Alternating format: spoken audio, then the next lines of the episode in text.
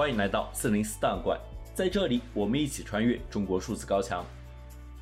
尽管中国的言论审查和舆论管控日趋严峻，国家对公民的监控也无处不在，但我们依然可以看到那些不服从的个体顶着被删号、被约谈，甚至被监禁的风险，对不公义勇敢说出自己的声音。中国数字时代在四零四文库栏目中长期收录这些被当局审查机制删除的声音。本期节目，我们选读过去一周中引起舆论关注的三篇四零四文章。随着江西联合调查组发布调查通报，确认此前江西高校食堂出现的异物为鼠头，直属围压事件似乎告一段落。然而，在这起事件持续发酵期间，一些敏感的商家申请了鼠头鸭脖的商标，甚至设计出了相关玩具饰品。然而，很快这些商品就遭到下架禁售。对此，网易号阿拱科技发表文章进行评论。作者在文中写道：“近期有关鼠头鸭脖的所有玩具都被全网禁售了。在主要三个电商平台上搜索与鼠头鸭脖相关的商品时，根本找不到任何结果。商品页面显示已下架。”有客服提供的资料，网店被封，表示商品禁售。这些信息写道：违规类型为发布违禁信息、违反公序良俗、封建迷信类的商品及服务。出现这种情况可能有以下三种原因：一、断货。由于鼠头鸭脖非常热门，与之相关的玩具销量火爆，因此人们可能认为电商平台找不到相关商品是因为断货。然而，即使是断货，相关商品链接应该是可以搜索到的，只是无法下单而已。但现在连商品页面和链接都找不到，说明这不是断货的原因。二、侵权。在鼠头鸭脖事件发生后，一些人及时申请了商标，可能包括文字商标和图片商标，因此有人认为鼠头鸭脖商品被认为侵权，被迫下架。然而，这种说法也无法解释，因为鼠头鸭脖事件发生的时间很短。商标申请通常需要半年以上的时间，所以现在销售的鼠头鸭脖商品不构成版权侵权。但现在全网无法搜索到相关商品，说明这也与版权侵权无关。三、人为打击。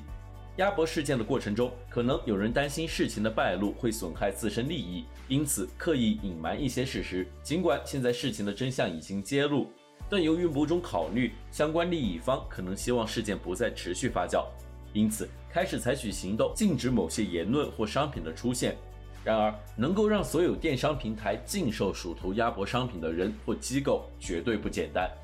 对于为何这些商品无法在网上正常售卖，全网禁售的原因，目前就是公权机构的干预。如果全网禁售是由相关部门利用公权力禁止的，那会让人感到担忧。这种做法虽然可以避免事态进一步扩大，掩盖某些事实，但会给商家带来巨大损失。一些商家可能以大量生产这些鼠头鸭脖商品，一旦因全网禁售导致无法销售，将造成巨大损失。因此，我认为鼠头鸭脖的玩具应该允许正常销售，公权力应该在法律约束下行使，超越法律行使公权将失去公信力。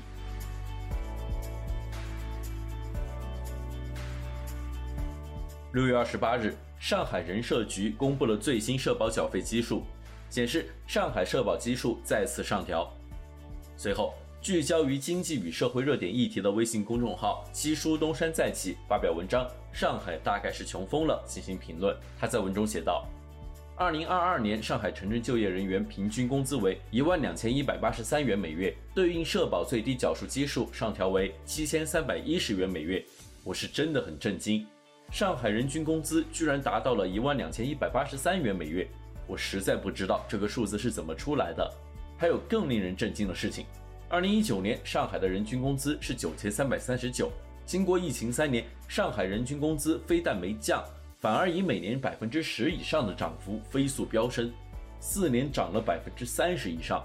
我实在不知道到底什么行业凭一己之力把整个上海的平均工资全部拉上去。反正我身边的人四年里面涨幅超过百分之三十的几乎不存在。还有一个比较有意思的现象，注意看，二零二二年的基数下限增幅百分之五点一二。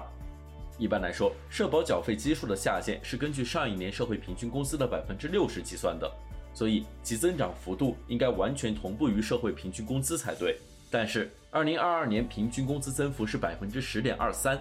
而基数下限增幅只有百分之五点一二，少了差不多一半，这是怎么回事呢？因为二零二二年是上海市受到疫情影响最严重的时间，所以他没有按照原来的增幅简单的打六折，而是取了二零二零年和二零二一年平均工资的平均数的六折。好了，现在疫情是过去了，但是经济好起来了吗？并没有，反而上海五月份 CPI 跌幅全国第一，同比下降百分之一点四。在此条件下，上海并没有在上一年的基础上同比增加百分之六点九一，而是非常粗暴的按照二零二二年的平均工资打六折，这导致缴费下限基数直接增加百分之十二点一二，基数下限也达到了七千三百一十点四元。对于这次调整，影响最大的就是自由职业者，这日子简直没法过了。根据二零二二年中国灵活用工市场研究报告统计，上海灵活就业人员规模超过三百万，是全国之最。大部分自由职业初期的收入并不稳定，接近一半的自由职业者平均月薪低于八千元。我们可以算一笔账，在不交任何个税的情况下，房租两千，社保两千六，单单这两笔支出就占了收入的绝大多数，剩下不到四千块要在上海生活一个月，请问怎么活？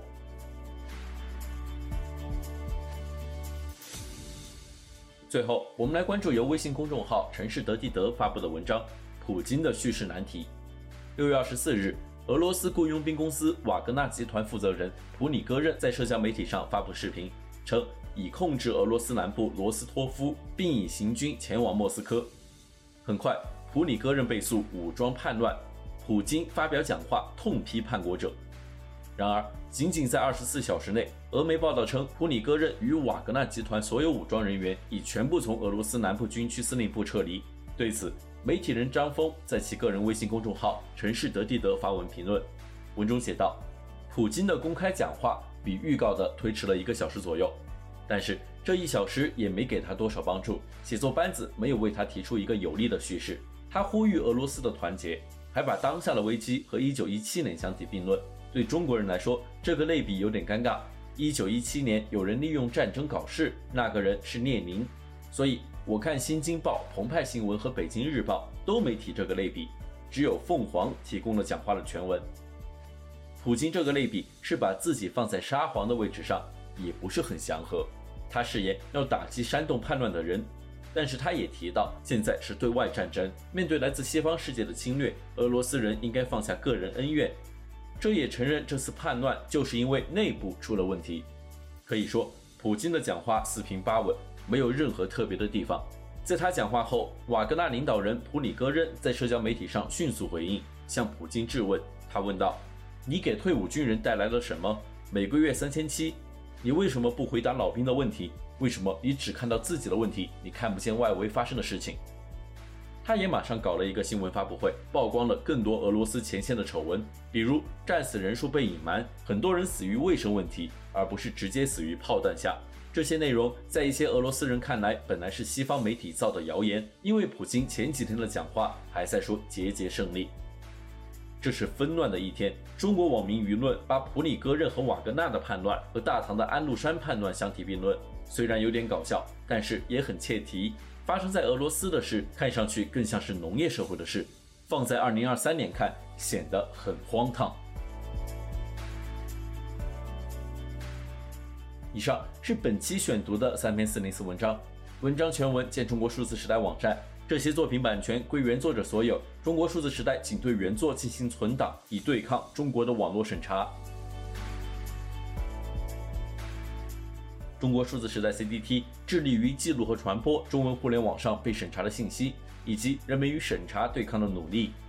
欢迎大家通过电报 Telegram 平台项目投稿，为记录和对抗中国网络审查做出你的贡献。投稿地址请见本期播客的文字简介。阅读更多内容，请访问我们的网站 cdt.dot.media。